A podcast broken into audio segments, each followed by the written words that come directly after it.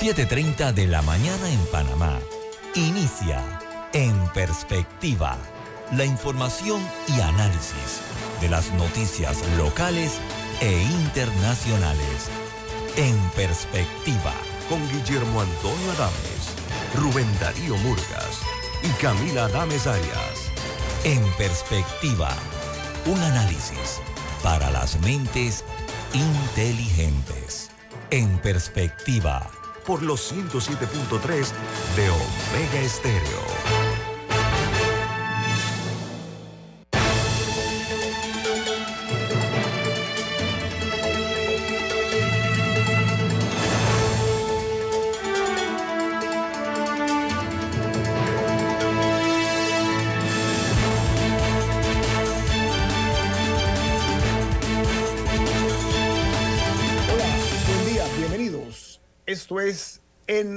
Perspectiva, un programa para la gente inteligente como usted. Hoy es 14 de noviembre del año 2023 y el equipo de En Perspectiva, Rubén Darío Murgas, Camila Dames Arias, el doctor Rodrigo Noriega y este servidor Guillermo Antonio Dames, les enviamos un saludo afectuoso en la distancia a todos los que nos escuchan a nivel nacional e internacional. Este programa además es patrocinado, es presentado por Café Lavazza, un café italiano espectacular que puedes pedir en restaurantes, cafeterías, sitios de deporte o de entretenimiento. Te da la bienvenida a En Perspectiva. Pide tu Lavazza, recuerda que tienes la opción de comprar online desde la comodidad de tu casa a través de lavazzapanamá.com. Bueno, pueden este programa verlo en directo, en video, a través de Facebook Live, en sus teléfonos móviles, en sus celulares, eh, en sus eh, tabletas, en sus computadoras.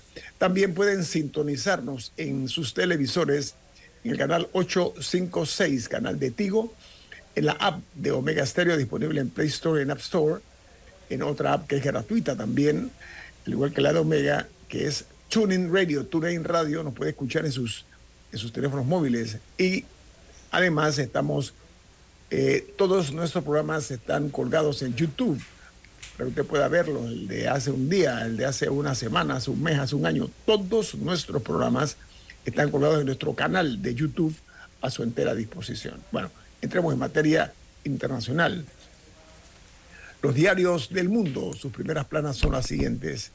El New York Times titula La Corte Suprema de Justicia adopta un código de ética después de informes sobre viajes eh, y obsequios lujosos eh, no divulgados. Ustedes recuerdan que el juez Clarence Thomas, que su, ah, su ascenso a las alturas de la Corte Suprema fue muy espinoso por un, en inglés voy a decir, un affair, un romance que tuvo con una dama, y eso fue un escándalo porque eh, se transmitió por televisión en vivo. Bueno, Clarence Thomas en este momento está siendo eh, eh, cuestionado por dos cosas. Una, por aceptar viajes lujosos en jets privados, en yates, y tiene una casa rodante que tiene un valor de 267 mil dólares, perdón, 267 mil 230 dólares, y ahora argumenta que un amigo fue el que lo financió. Yo puse un Twitter diciendo que en todos lados se cuecen habas. Doctor Noriega, ¿se cuecen habas en todas, en todas partes del mundo o no? Totalmente, don Guillermo. Buenos días a la audiencia. Eh, este es un problema no solo del juez Clarence Thomas, republicano, sino también del juez Samuel Alito, también republicano. Era sorprendente el hecho de que la Corte Suprema de Justicia de Estados Unidos, la principal Corte Suprema en el mundo, no tenía un código de ética para sus magistrados. Entonces, el juez Thomas, que gana 285 mil dólares al año, que puede ser muy poco para, para un jurista de, de esa talla en Estados Unidos, eh, vamos a decirlo en panameño, pelecho de algunos privilegios, invitaciones de multimillonarios conservadores que le pagaron viajes exclusivos, eh, privados, privados, ah, y le dieron regalos eh, de, un valor exageradísimo, aunque ellos, y esto debo decirlo, técnicamente no tenían casos ante la Corte Suprema de Justicia, sí influenciaban la agenda de la Corte porque la Corte Suprema de Justicia de Estados Unidos, a diferencia de la de Panamá o la de, América Latina, allá la Corte escoge sus casos. Ellos solo deciden 300 a 400 casos al año, punto. Acá la Corte tiene que tomar prácticamente todo lo que se le presenta. Entonces, como ellos escogen sus casos, si usted tiene un magistrado o magistrada muy amistoso o amistosa con ciertas causas, usted sabe que su caso lo van a recibir o que ciertos temas que a usted le interesan lo van a recibir. Yo espero pues que esto sea el, principio de, del cambio de una cultura de, impunidad que, existe lamentablemente en esa Mire, Doctor Noriega, no únicamente el New York Times, The Wall Street Journal, que es el diario de los negocios del mundo, es el, el referente en materia de negocios a nivel mundial, los grandes ejecutivos, los grandes gerentes, los grandes hombres de negocio consultan el, el Washington, perdón, el Wall Street Journal. El Journal titula en su primera plana, Corte Suprema de Justicia de Estados Unidos emite el primer código de ética tras los escándalos. Dice que la medida se produce tras meses de escrutinio y críticas sobre las normas éticas, eh, tras las revelaciones de que el juez Clarence Thomas recibió viajes lujosos, vacaciones y otros favores de benefactores ricos. Eso que dice usted, doctor Noriega. Pero es que no únicamente qué, qué caso se da, sino cuál se engaveta, doctor Noriega. No, hay, hay un tema, perdón, con todos los códigos de ética de funcionarios públicos. Si no tienen sanciones, son por gusto. Y este, este, no establece qué pasa si un magistrado o magistrada de la Corte Suprema de Estados Unidos viola el código de ética. El código de ética no establece cuál es la sanción. Entonces, bueno, eh, vamos a... Pero es increíble que se fueron tanto tiempo sin tenerlo por escrito. Sí. Porque en Estados Unidos la tradición es ley. Entonces, eh, siempre hubo la tradición de mantener cierta integridad, cierta apariencia, pero bueno, los tiempos cambian. Y esto es una muestra de que los tiempos cambian, doctor Noriega. Aquí está claro. Cuando dos, dos medios de la fuerza arrolladora que tiene el New York Times y Wall Street Journal sacan esto en su primera plana de una manera sostenida, hay una señal de que de que hay eh, frutas podridas, lo cual indica que hay un problema en el huerto, ¿no? E, ese, es parte del problema. El diario uh, The Washington Post dice que ex aliados de Donald Trump detallan los esfuerzos para anular las elecciones en videos de declaraciones de culpabilidad. Esto fue en Georgia. Eh, por otra parte, las, uh, dice la, una nota que en Islandia hay mucha preocupación. Islandia y el resto de Europa. ¿Por qué? Porque, y, la región, por supuesto, ¿no? Porque se preparan para una erupción volcánica posiblemente devastadora que podría acabar con un pueblo completo. Dice que más de 2.000 terremotos han sacudido la zona en las últimas 24 horas. Ayer Camila lo mencionó. Bueno, hoy ya es noticia grande los medios internacionales. En Argentina, la inflación de octubre, luego uh, de lo que se está viendo en octubre, la inflación fue de 8,3% y suma 142,7% en los últimos 12 meses. Los mayores o las mayores subidas, eh, dice la, la nota, que son en la comida o en los alimentos, en la vestimenta, en el calzado y en los equipamientos del hogar acumulados eh, eh, además de una manera impresionante, mayor conocida desde el año 1991. Doctor Noriega, para mí ahí hay una pregunta. ¿Cómo un ministro de Economía como Massa puede ser el que está a punto de ser presidente de Argentina con esta bataola que se ha formado con la economía de un país gigante, un país que tiene mucha riqueza como Argentina. La gente está en una situación de pauperismo, doctor Noriega. Explíqueme si me puede hacer el favor, cómo se puede dar esto. Hay dos explicaciones psicológicas a esto, porque hay que ir al tema no, me diga, no me diga que el peronismo, no me diga que el peronismo. No, no, no, no, no, eso no tiene nada que ver con peronismo. Yo creo que, por una parte, los argentinos y argentinos le agarraron miedo a, a mi ley porque algunas de las declaraciones en ley de dolarización, de abolir el Banco Central, de un montón de, situaciones, pues le pegan durísimo a la clase media, le pegan durísimo, por supuesto, a la clase alta argentina y destruyen la, base de la pequeña economía, de los, pequeños negocios en Argentina. La gente que no tiene acceso a dólares, que tiene sus ahorros en, pesos y, y, no tiene la capacidad de responder a eso. Y segundo, luego está el colchón este de resiliencia de eh, que ley nuevamente está atacando ciertas instituciones que son muy argentinas, ¿no? El fútbol, el Papa, etcétera. Entonces, ya hay un tema como de soberanía, como de orgullo nacional, en fin. eh, uno puede aguantar un iconoclasta un tiempo, pero no tanto tiempo y no para todos los temas. Yo creo que mi ley es un cambio demasiado, y no, no voy a decir radical, porque es una palabra que se ha quedado sin, sin alcance, sin, un campo semántico, sino que mi ley es un cambio tan insospechado, tan desconocido, que creo que los argentinos están eh, despertando la realidad bueno, van a tener que votar por más, el, más del mal conocido que, que bueno por conocer. Pero sabe que en este caso eh, el Papa es argentino, Francisco es argentino, como se le llama él, ¿no? Francisco es argentino, y ha sido muy agrio él en sus, en sus eh, ataques a su santidad, ¿no? Oiga, en México el presidente Andrés Manuel López Obrador se reunirá con Joe Biden el viernes próximo en la ciudad de San Francisco, al margen de la cumbre del Foro de Cooperación Económica Asia-Pacífico. Posteriormente, Biden se reunirá, de acuerdo a la agenda, con el presidente de China, Xi Jinping, también en la ciudad de San Francisco. Y en Colombia, el presidente Gustavo Petro vuelve al ataque contra los medios de comunicación y habla de noticias falsas, y de la búsqueda del desprestigio de su gobierno a como dé lugar hasta detener el cambio que la ha anunciado para Colombia. En El Salvador, el Ministerio de Salud califica como información equivocada la supuesta fusión del Instituto Salvadoreño de Seguro Social y el Ministerio de Salud. El ministro dice que no existe una información oficial y que la ley eh, no se debe prestar atención, no se debe prestar atención según el ministro. En Perú, el Ejecutivo prueba, aprueba la expulsión de extranjeros ilegales en un término de 48 horas. La policía podrá retener a los extranjeros eh, no eh, acreditados, porque no se acrediten en cuanto a su condición eh, legal en el país.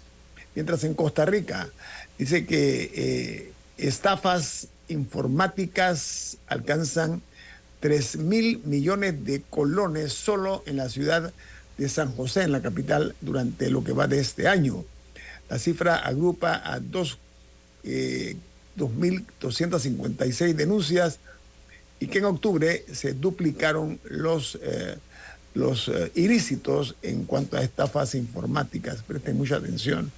En Chile fallecen cerca de 600 mujeres al año a causa del cáncer cérvico uterino, lo que equivale al fallecimiento de dos mujeres al día y 1.500 mujeres diagnosticadas cada año en Chile. Es una cifra realmente alarmante. Eh, eh, otra noticia de primera plana en esta fecha es que en Guatemala robos, abusos sexuales y secuestros en los eh, son los, los delitos principales que se dan en los taxis. allá podrá poder montarse un taxi es casi que una aventura para sobre todo mujeres que son asaltadas sexualmente, son golpeadas, son asaltadas según esto son estadísticas del Ministerio Público de Guatemala. En Ecuador, el presidente electo Daniel Novoa recibirá el sector de seguridad con 800 millones de dólares ya comprometidos por el actual presidente. Estamos hablando del presidente Lazo, que además lo va a recibir en una reunión del gabinete del Consejo de Ministros y de Seguridad, aunque este nuevo presidente electo no va no tiene todavía un ministro de seguridad. En Honduras, debido a las constantes lluvias que afectan al país en los últimos días, ayer se elevó la alerta amarilla a siete departamentos, mientras nueve la tienen la alerta en verde. Son lluvias muy eh, fuertes las que están cayendo. Y en Rusia, la posible reelección de Vladimir Putin mantiene la incertidumbre. Dice que mañana el presidente Putin celebrará su primer acto protocolar a reunirse eh, con eh, los órganos electorales rusos.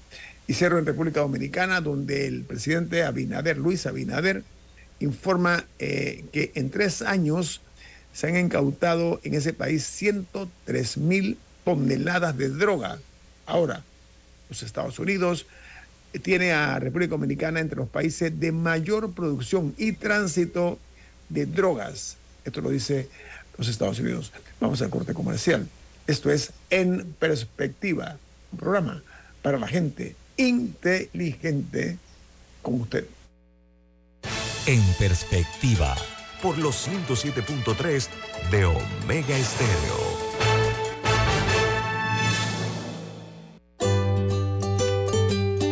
En la vida hay momentos en que todos vamos a necesitar de un apoyo adicional.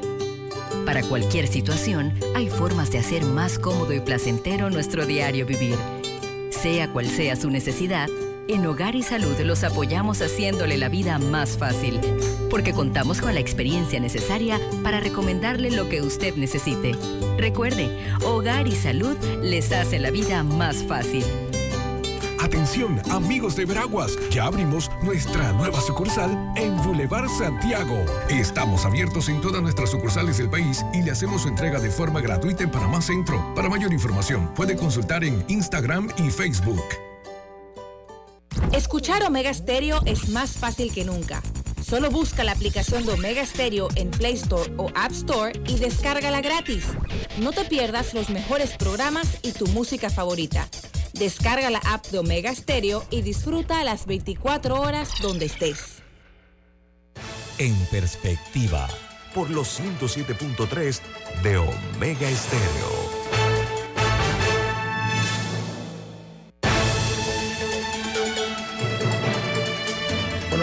Caso Blue Apple es un caso que involucra a un total de 23 imputados, un proceso que se sigue a estas 23 personas.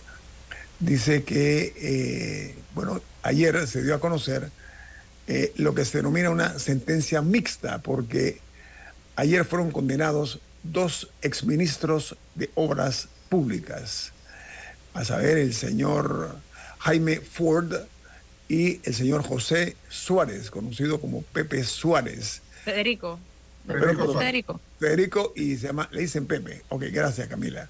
A ver, eh, además un señor de nombre eh, eh, Ricardo Francolini, que fue el presidente de la Junta Directiva de la Caja de Ahorros, entre otras personas.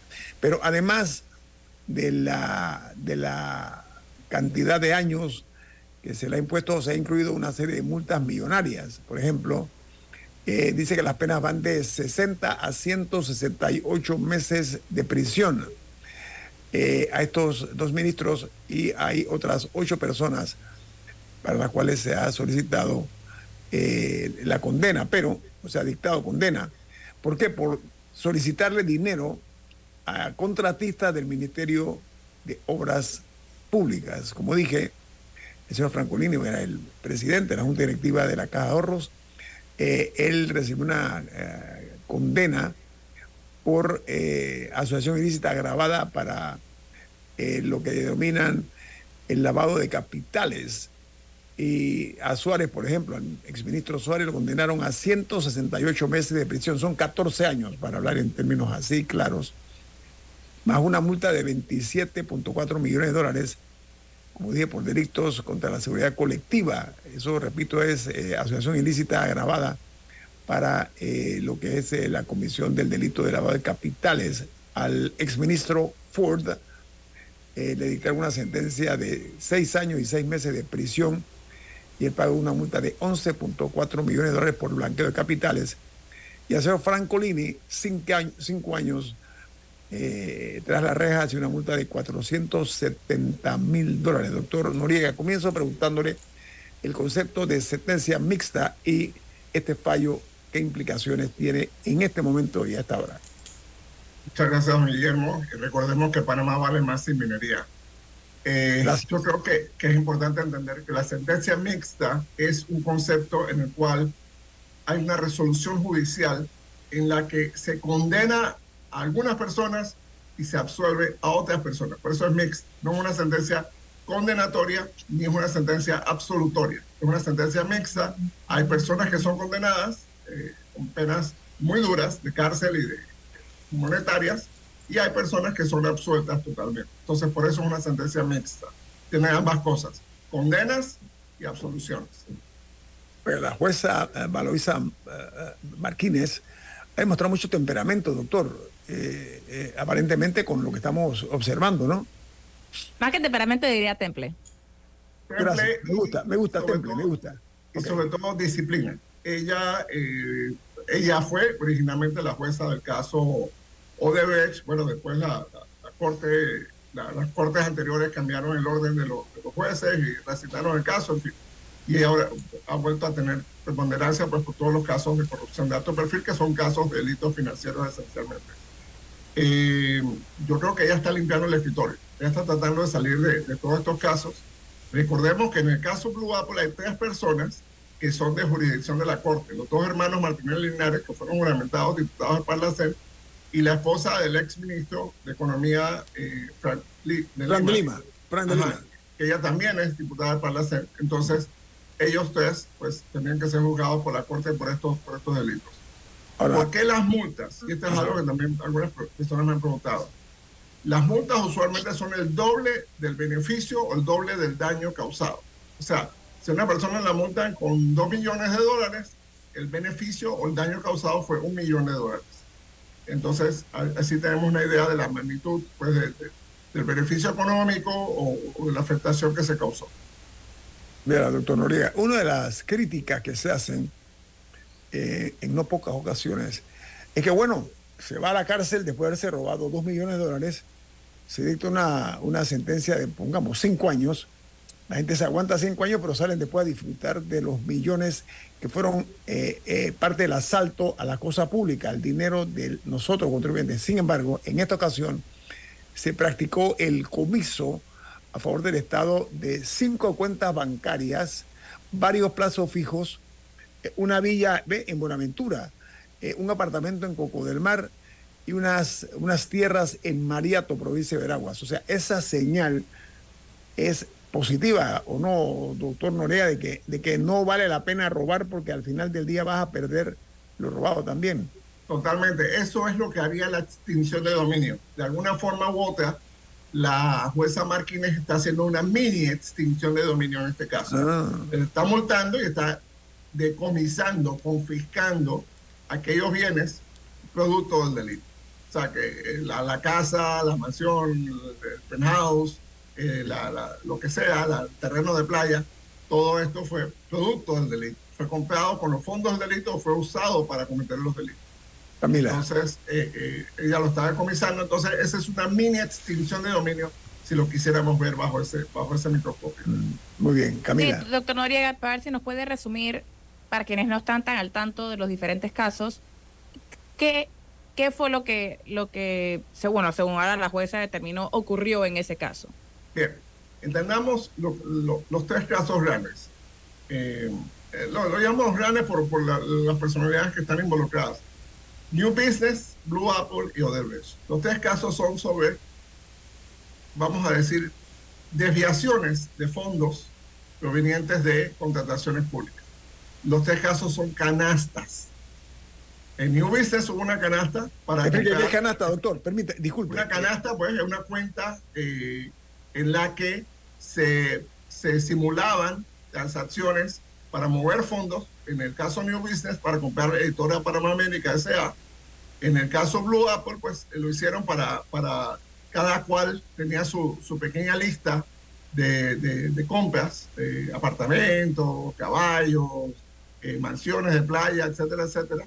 Y en el caso de Resch, pues eh, toda la francachela que hubo con, con ese tema. Entonces, vemos dos modalidades aquí. Uno, usar los fondos provenientes de contrataciones públicas, incluso probablemente inventar contrataciones públicas para generar ese pago de coimas. Y segundo, la canasta. O sea, vemos una coincidencia en método y en, forma. Eh, esta condena es muy importante, la de Blue es muy importante por muchas razones.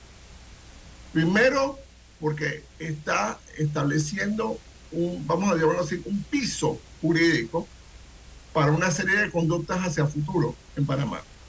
Todos los servidores públicos del gobierno actual, por ejemplo, saben que ese es el estándar. saben que el estándar es lo que se decidió en Blue eh, segundo, hay un mensaje muy, muy importante, yo creo que, que don Robert Murgas nos no lo recordaría aquí. Casi todos los condenados fueron personas que venían del sector privado y entraron al sector público. Y esta fue su conducta. O sea, debemos rescatar el hecho de que servidores públicos de carrera no son los responsables en este, en este caso, en el caso de, de Blue Apple. No hubo servidores públicos de carrera, sino empresarios que llegaron al sector público en, de momento, podemos decir, respetando su, su, presunción de inocencia porque todavía tienen derecho a dos recursos más.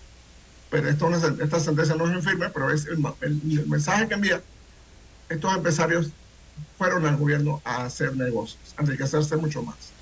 Entonces, eh, hay, hay, mensajes muy poderosos que vienen de esta, de, de esta sentencia mixta y creo que, que, es un mensaje muy, muy afortunado, muy apropiado en una temporada en que muchos panameños y panameñas pensando que, bueno, si gana mi amigo, si gana mi amiga, si gana la persona a la que le voy a donar un montón de dinero, yo voy para el gobierno y me voy a llenar los bolsillos. Bueno, mírense en el espejo de Blue Apple, mírense en el espejo de, New Business. tanto así que parte del problema es que empresarios que llegan a cargos públicos muchas veces porque han sido donantes o han sido promotores de la campaña o del candidato, confunden lo que es el dinero público con el dinero, o sea, la, el dinero público es de la gente, de, de los contribuyentes.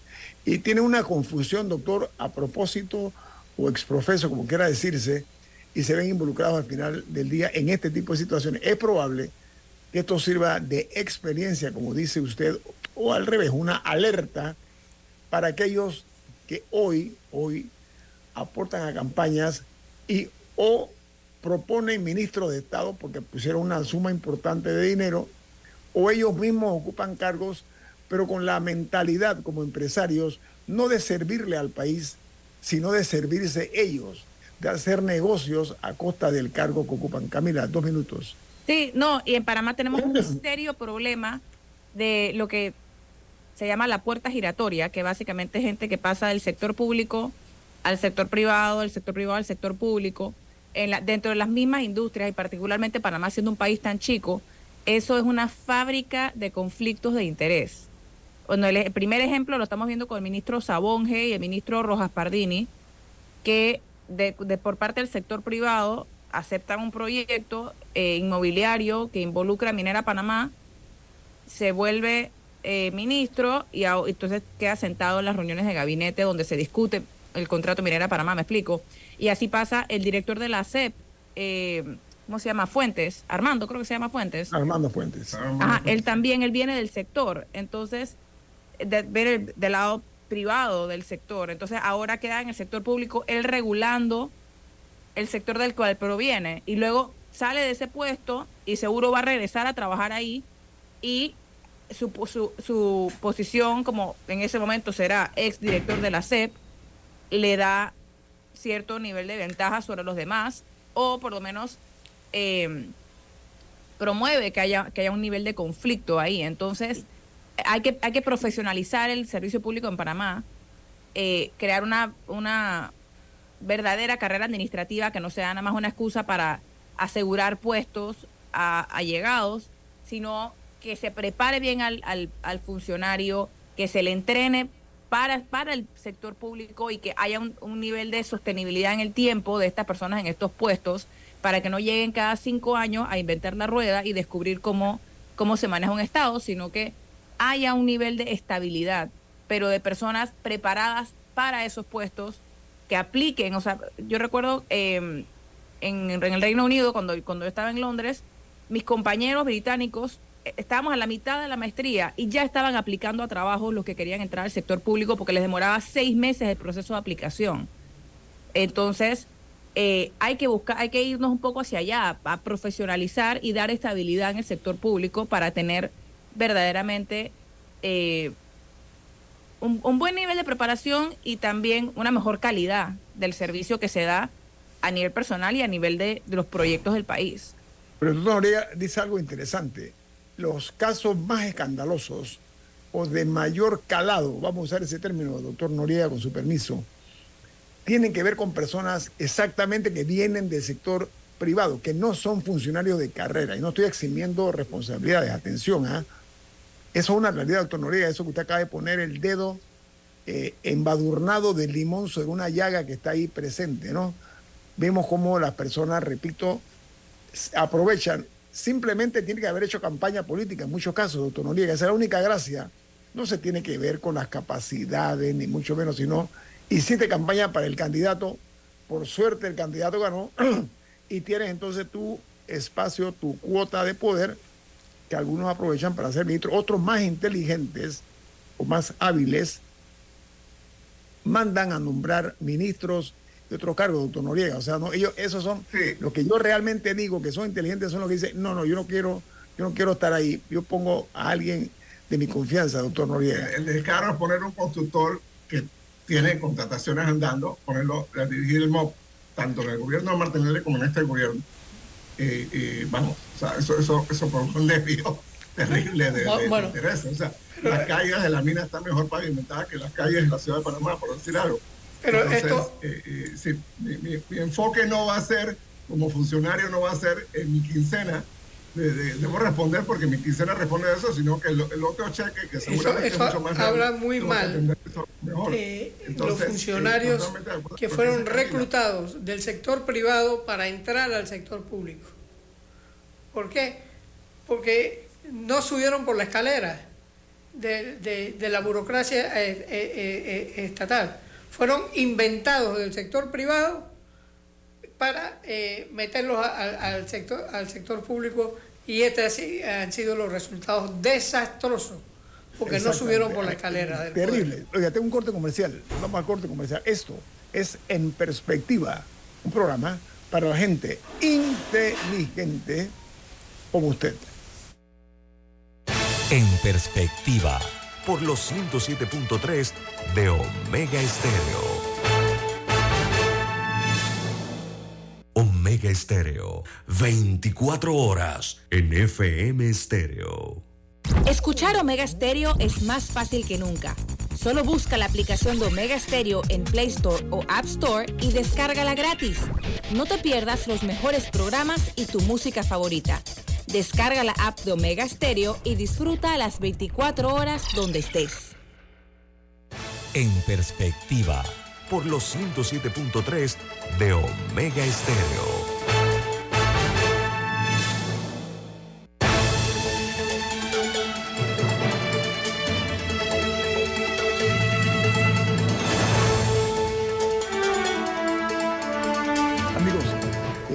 Camila tiene un mensaje importante para ustedes. ¿De qué se trata, Camila? Esta Navidad demuestra tu aprecio a tus colaboradores con regalos excepcionales. En el machetazo ofrecemos canastas navideñas a medida y tarjetas de regalo para hacer que la temporada festiva sea aún más especial. Contáctanos hoy en pedidos machetazo.com o al 6998-4573 y descubre cómo hacer feliz a tu equipo en estas fiestas.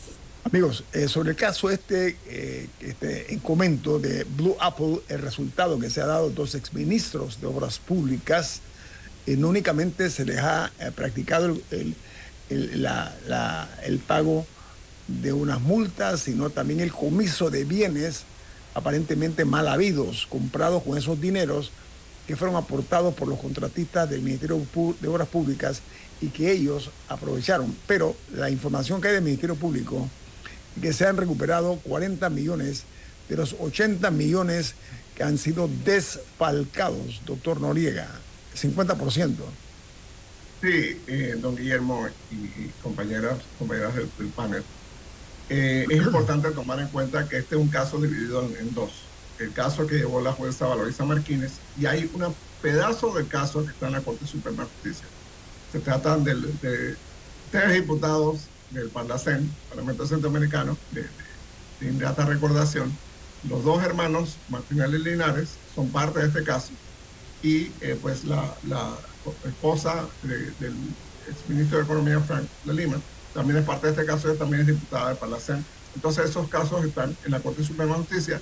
Presumo que la otra cantidad de dinero debe estar atribuida a, ellos, pero por supuesto ellos tienen un derecho a su, presunción de inocencia y a su debido proceso, entonces no podemos afirmar ciertamente que ellos son responsables de 40 millones de dólares o algo así, pero sí este, que presumo que debe ser lo que dicen las pesquisas. Doctor Noriega, eh, son 15 personas las que resultaron absueltas, hay que decir eso también. Eh, es importante recalcarlo. Pero, a ver, lo que pasa es que en Panamá se ha creado la figura de los corruptos seriales, así como los criminales seriales. ¿Usted escuchado eso, doctor? Sí, sí, sí, cómo no. Aquí hay varios que son practicantes de este tipo de, de modalidad, doctor Noriega, hay que, hay que decirlo, ¿no? Pero nos da esperanza las decisiones tomadas por la jueza Valoisa Martínez. Realmente es motivo ah, de que renace eh, la posibilidad de que la justicia enderece su torcido camino, doctor Noriega, de, de no respetar, porque aquí hay la teoría de que los que roban son personas pues de, de ascendencia modesta o pobres, esos son lo que la gente piensa. Sin embargo, pues eh, el hecho de llevar el delincuente interno en el ADN no significa para nada ni apellidos, ya sean de abolengo o no, o condición social o económica. Eso va dentro, eso es, como un, delincuente larvado, ¿no? Llevan ahí dentro esa, ese bichito que surge como una mariposa pues cuando llegan al poder, doctor Noriega. E, esto es una señal de que estamos eh, nosotros a punto de ver que la justicia eh, retome ese rol, doctor Noriega, eh, o no. Totalmente, o sea, yo, yo quiero aclarar, esto no estaría ocurriendo de no ser la conformación actual de la Corte Suprema de Justicia.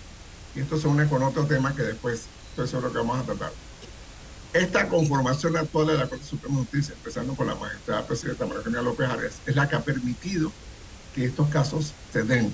Por eso es que hay un ataque tan feroz en algunos medios y en redes sociales y en otros mecanismos de comunicación. hay unos ataques tan contra, eh, verdaderamente feroces, en contra de la, magistrada presidenta, impugnando su credibilidad, inventándole parentesco con todo el mundo, eh, porque quieren empañar su reputación precisamente por estas decisiones. Precisamente por estas decisiones de que son una amenaza a la camarilla de corruptos que, ha dominado la política panameña en los últimos 20 años, pues eh, eh, hay que impugnarla. Yo creo que la, la, la magistrada López Arias, uno puede estar en desacuerdo con su filosofía sobre temas LGBT o temas de derechos de la mujer, que es totalmente legítimo, pero yo creo que nadie impugna su honestidad y su integridad y su capacidad de trabajo. Y yo creo que, que ese es un, un buen bálsamo para un país tan vapuleado por su corrupción histórica y sistémica tener un órgano de justicia que de verdad quiera hacer algo. Y además recordar que esta investigación de Blue Apple se inició cuando Kenia Porcel era procuradora general de la Nación y es importante reconocer que ella también se jugó muchísimo para que estos casos eh, tuvieran el mejor, eh, la mejor fortaleza procesal penal. Y, también hay que reconocer a esa mujer, a Kenia Porcel, a las fiscales Tania Sterling, eh, Birka Rose, Rulmoncillo y por supuesto eh, todas las demás que hicieron esto posible. Pero doctor, eh, pagar un... esto no existe. Doctor, pero pagar un, eh, un saldo alto por, por, por atreverse a ir contra el sistema, el establishment, pero sobre todo contra el poder económico y político, pagar una, una suma alta incluyendo sus propios prestigios, ¿no? Y el tiempo se encargará de poner cada cosa en su lugar, doctor me parece. Pero hablando de la Corte, perdón, usted iba a decir algo, doctor, adelante. No, no, no, por favor, por favor. Oiga, eh, hablando de la Corte Suprema de Justicia, a ver, no se puede ignorar el, eh, calado social de las, eh, digamos, multitudinarias protestas o movilizaciones, póngale el nombre que usted bien tenga.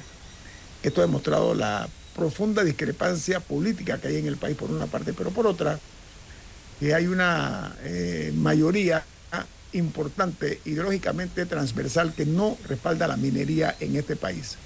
Eso basta nada más ver la cantidad de panameños, miles y miles, que no únicamente se concentran, yo pongo, doctor, la diferencia, le dice, no, que la cruzada civilista, se me ocurre que eso es, eh, eh, a mi juicio, eh, perder la perspectiva, porque rememorando, hay una generación que no lo recuerda a nosotros, tenemos el privilegio de haberlo visto y vivido. Las protestas de la Cruzada Civilista eran mayormente concentradas en la capital de la República. En este caso, la carga emocional del panameño se vio reflejado, emocional, doctor, y de sentimiento patriótico, porque no se puede negar. Hay quien hablan, no, pero es que de democracia no se come, que es que de dignidad no se come, que de nacionalismo sí se come.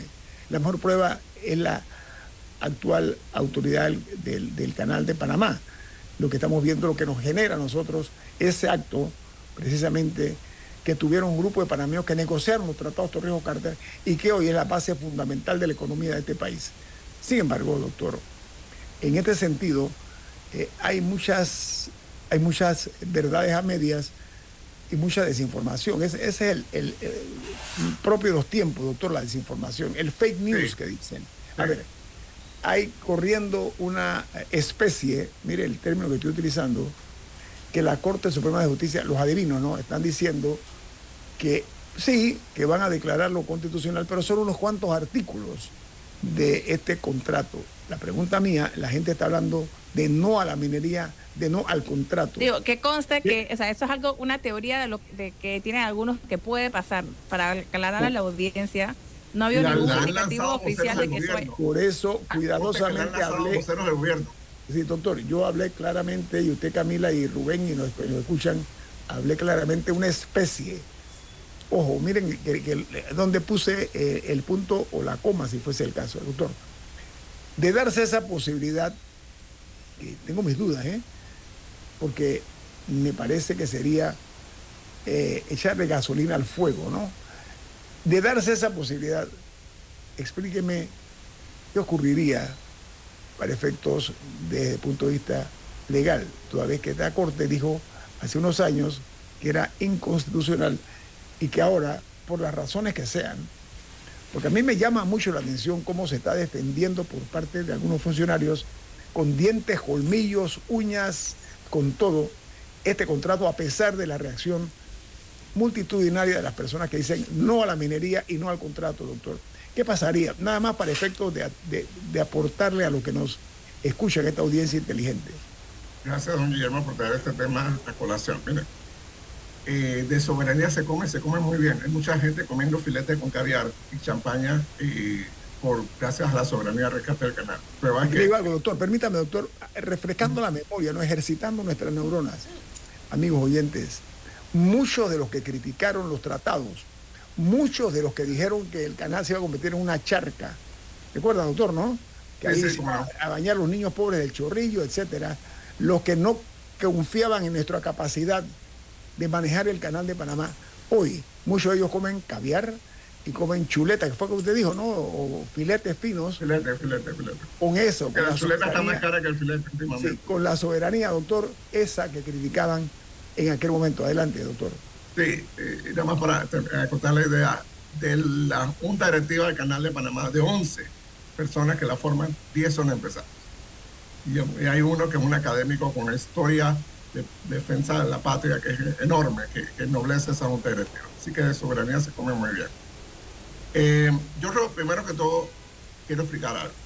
La Corte Suprema de Justicia es soberana. Ya ha declarado el contrato ley 9 de 1997, el, antecedente inmediato lo declaró inconstitucional dos veces, de forma absoluta y de forma unánime. Los nueve magistrados, 1997, en el 2017, perdón, y en el 2021, los nueve, que no eran los mismos nueve, los nueve declararon inconstitucional el contrato ley 9 de 1997, que es el antecedente inmediato a él. Dos, los dos procuradores ya opinaron sobre cinco casos sobre cinco casos, cinco de las nueve demandas que, se pusieron. Las cinco opiniones son de que el contrato ley es inconstitucional. Bien. ¿Por qué hago este, esta referencia para poderle explicar algo a, la audiencia? La ley, que es lo que en el fondo es demandado, la ley 406 del 20 de octubre del, 2000, del 20 eh, de, octubre, sí, del 2023, tiene un puñado de artículos en su primer artículo establece eh, la Asamblea Nacional decreta, artículo 1, por medio de esta ley se aprueba el siguiente contrato con el siguiente texto. Y el texto del contrato, los 55 cláusulas con los seis anexos, son parte del artículo 1. El artículo 2 establece la vigencia, el artículo 3 establece eh, unos temas allí, unos trámites, y el artículo 4 dice, esta ley entrará en vigencia a partir de, su promulgación en la Gaceta Oficial, que fue ese mismo día, el 20 de octubre. Bien. Esto quiere decir las demandas de inconstitucionalidad que yo conozco, la del licenciado Juan Ramón Sevillano, la de la licenciada Martita Cornejo, eh, creo que la del licenciado Ernesto Cedeño, todas están demandando la inconstitucionalidad del artículo 1. Significa que están demandando la forma en la que se aprobó este contrato ley, que viola la constitución porque uno, no se hizo licitación pública internacional. Dos, no hubo participación ciudadana Tres, la empresa concesionaria no puede tener una concesión ni siquiera de, una carreta, de un, carrito de, helado en Panamá, porque 20% de sus acciones pertenecen al, Estado, de, al gobierno de China Popular y otro 10% de la filial pertenece al gobierno de Corea del Sur. Por esas tres causales y otras más que, los colegas que hicieron las demandas anunciaron. La Corte va a declarar inconstitucional, si efectivamente lo declara inconstitucional, el artículo 1. Cuando declara inconstitucional el artículo 1, como si fuera un, un, juego, un, dominó así hecho con una escultura. Apenas se cae el primero, se caen todos. ¿Por qué? Porque si se declara inconstitucional el artículo 1, el contrato no existe. El contrato es parte del artículo 1. Doctor, tengo un corte comercial, tengo que cumplir con nuestros anunciantes. Eh, vamos a ampliar eso porque es nuestro propósito, lo ha sido, lo es y lo será. Hacer docencia. Dejar a un lado las especulaciones y hablar directamente en estricto derecho. Ese es nuestro propósito aquí en este programa En Perspectiva. Viene más. En Perspectiva, por los 107.3 de Omega Estéreo. inundado de papeles en su oficina. Gasta mucho tiempo buscando documentos y archivos. En Solutexa digitalizamos los documentos de su empresa y le proporcionamos un software poderoso y fácil de usar para que pueda organizar y encontrar esos documentos escaneados. Llámenos al 209-4997 para un demo sin compromiso. Solutexa, expertos en digitalización y gestión documental. Escuchar Omega Stereo es más fácil que nunca. Solo busca la aplicación de Omega Stereo en Play Store o App Store y descárgala gratis. No te pierdas los mejores programas y tu música favorita. Descarga la app de Omega Stereo y disfruta las 24 horas donde estés. En perspectiva, por los 107.3 de Omega Stereo.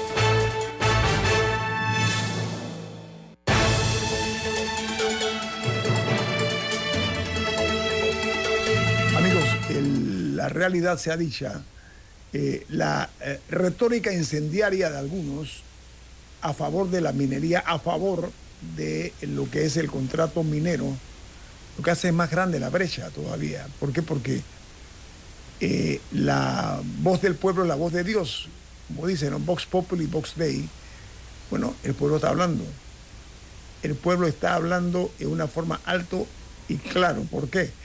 Porque su presencia en la calle, a pesar del sol este terrible que tenemos, de la lluvia, de los fines de semana, doctor, ¿cómo me llama la atención que esto cambió totalmente? Yo creo que hay gente con problemas visuales, tienen un problema de miopía, que no entienden el mensaje diáfanamente claro, pero sobre todo tan importante que la gente ha dicho, no, no, ¿qué fin de semana de qué?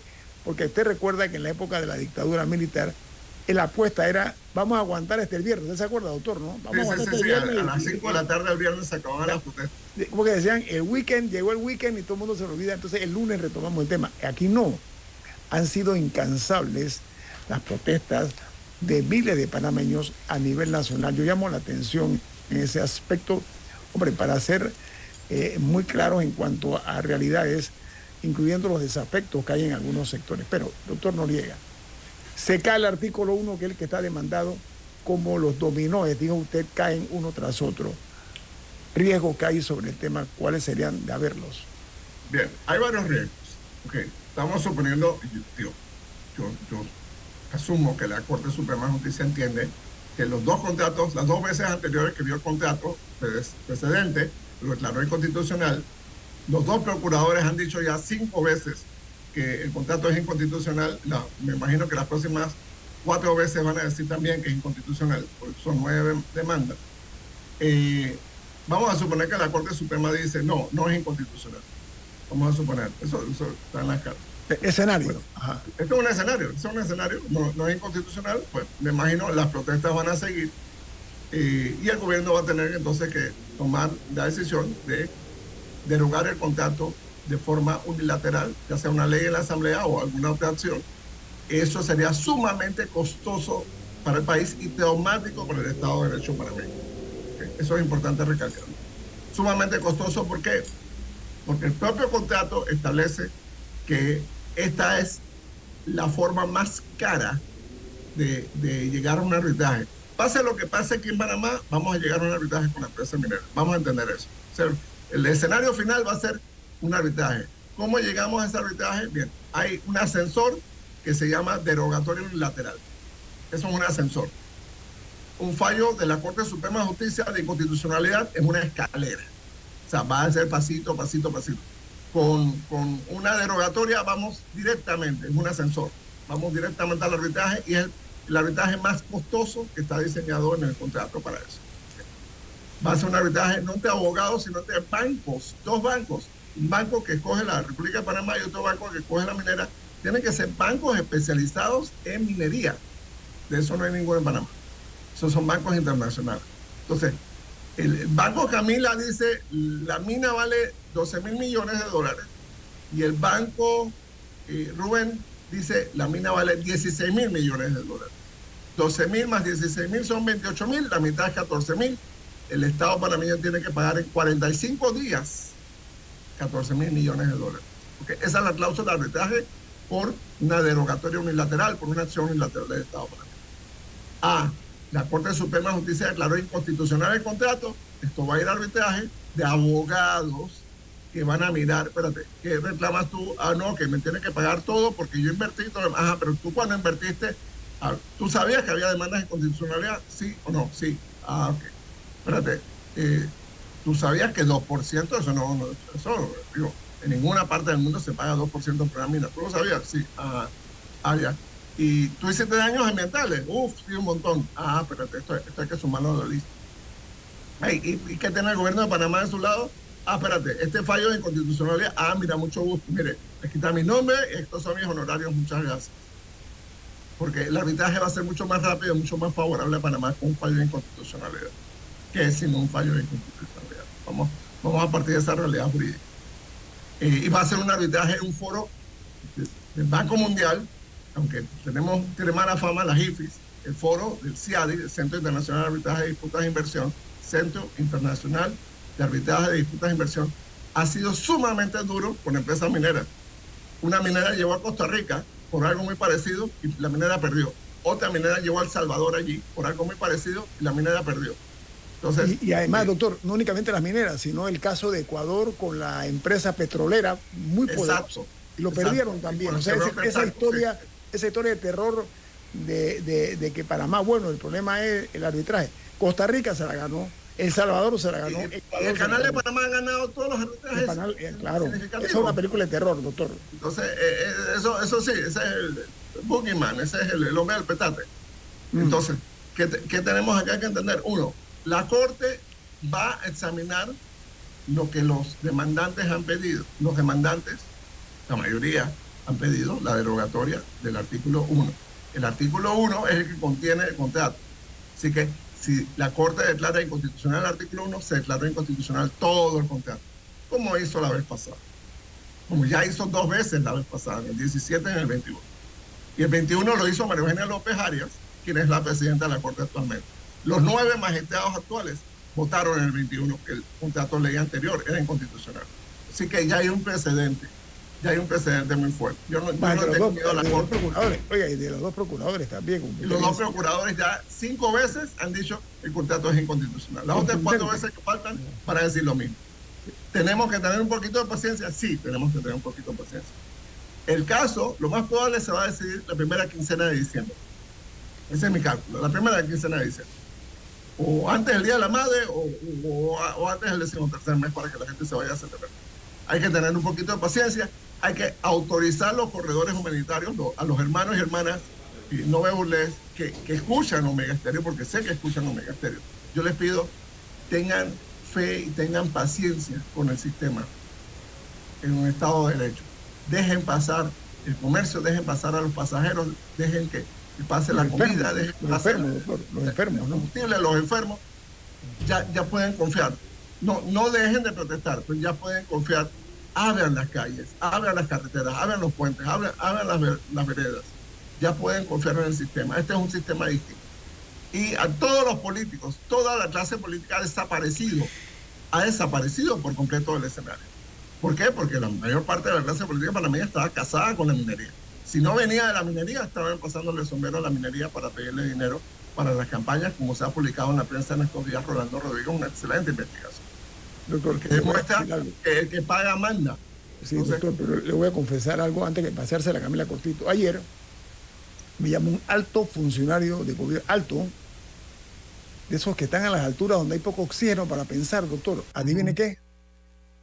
Casi al borde de las lágrimas me dijo, me arrepiento de la forma como yo he estado defendiendo este contrato minero.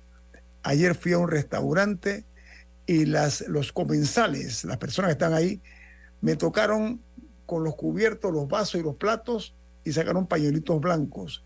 Y yo casi, que casi, casi, tuve que irme, casi tuve que irme a hurtadillas, eh, doctor. La palabra es mía.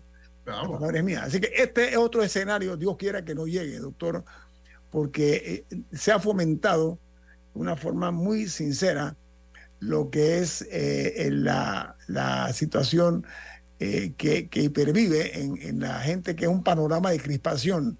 doctor, hay que saber leer la crispación social, los riesgos que conlleva.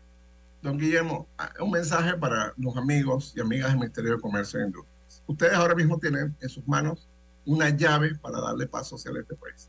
Se aprobó la ley de moratoria minera. Firmen las resoluciones cerrando la minera Cerro Quema en Los Santos y cerrando la minera Veragol en Cañazas en, en Veraguas. Firmen esas resoluciones, denle paso hacia el país. Apenas la gente vea ese gesto de buena fe, dicen, ah, ya estamos en buen camino, ya podemos parar la huelga de maestros, ya podemos parar el tanque, ya podemos parar ciertas marchas y, bueno, le das paz social al país. Pero si el Ministerio de Comercio se demora, que la fotocopiadora, que no hay tinta, que hay, este, si el encabezado es Panamá, 14 eh, eh, de noviembre o noviembre 14, por favor, este, no demoren, no busquen excusas, firmen esas resoluciones, publiquenlas inmediatamente. Camila, eh, tiene una pregunta, Camila tiene una pregunta, pero tenemos un minuto, Camila, rapidito. Perdón, no, no la pregunta, era sobre el tema de los cierres, etcétera. Eh, la, según la policía, anoche llegaron 420 camiones con alimentos a la ciudad. Eh, esa es una noticia muy positiva. Esperamos que se abastezcan un poco los, los mercados y que puedan comenzar a bajar los precios de algunos alimentos, porque hay personas que la están pasando muy difícil en estos momentos, que no solamente no encuentran alimentos, sino que cuando los encuentran lo están encontrando a mayor precio. Y sí quería comentar cada uno tendrá las razones por las que cerró calles, etcétera. Eh, y hay todo un debate sobre si eso es correcto o no correcto. Más allá de eso, no me voy a meter en ese debate en estos momentos, pero sí hay que encontrar una manera, que no sé cuál es, de ayudar a personas en comunidades que, que particularmente se han visto afectadas por estos cierres, por ejemplo, Chiriquí. O sea, no, el, el drama que están viviendo muchas familias chiricanas que esperaban hacer su año entre fiestas patrias y las fiestas de fin de año, por ejemplo, en el sector turístico, y que están en, o sea, estas son personas que la economía de su primera mitad del otro año sale de este mes y del próximo, y están en cero. No sé qué avenida hay, pero eh, hay verdaderamente personas que, se, pequeños, yo no estoy hablando de los grandes hoteles o de las grandes cadenas, no, estoy hablando de personas de microempresas que dependían de estas fechas y que no van a sacar nada, están en cero, cero, cero. Eh, no sé qué tipo de ayuda se les puede brindar, pero creo que es absolutamente lo mismo que se hizo en la pandemia. se debe hacer una suspensión de pagos para estas personas en materia de, por ejemplo, préstamos con los bancos, en materia de eh, los servicios públicos, que no, se, no le vayan a cortar ahora al alumno, le vayan a cortar el agua, no le vayan a cortar el internet, darle a esas personas unos seis meses, un, un tiempo razonable para que se recupere. Sí, tiene que haber alguna medida de mitigación de daños para muchos, particularmente pequeños empresarios en todo el país, pero es cierto que hay ciertas áreas como Chiriquí que están particularmente críticas. Eh, hay, que, hay que ir pensando en alguna medida porque verdaderamente la situación en algunas áreas es terrible.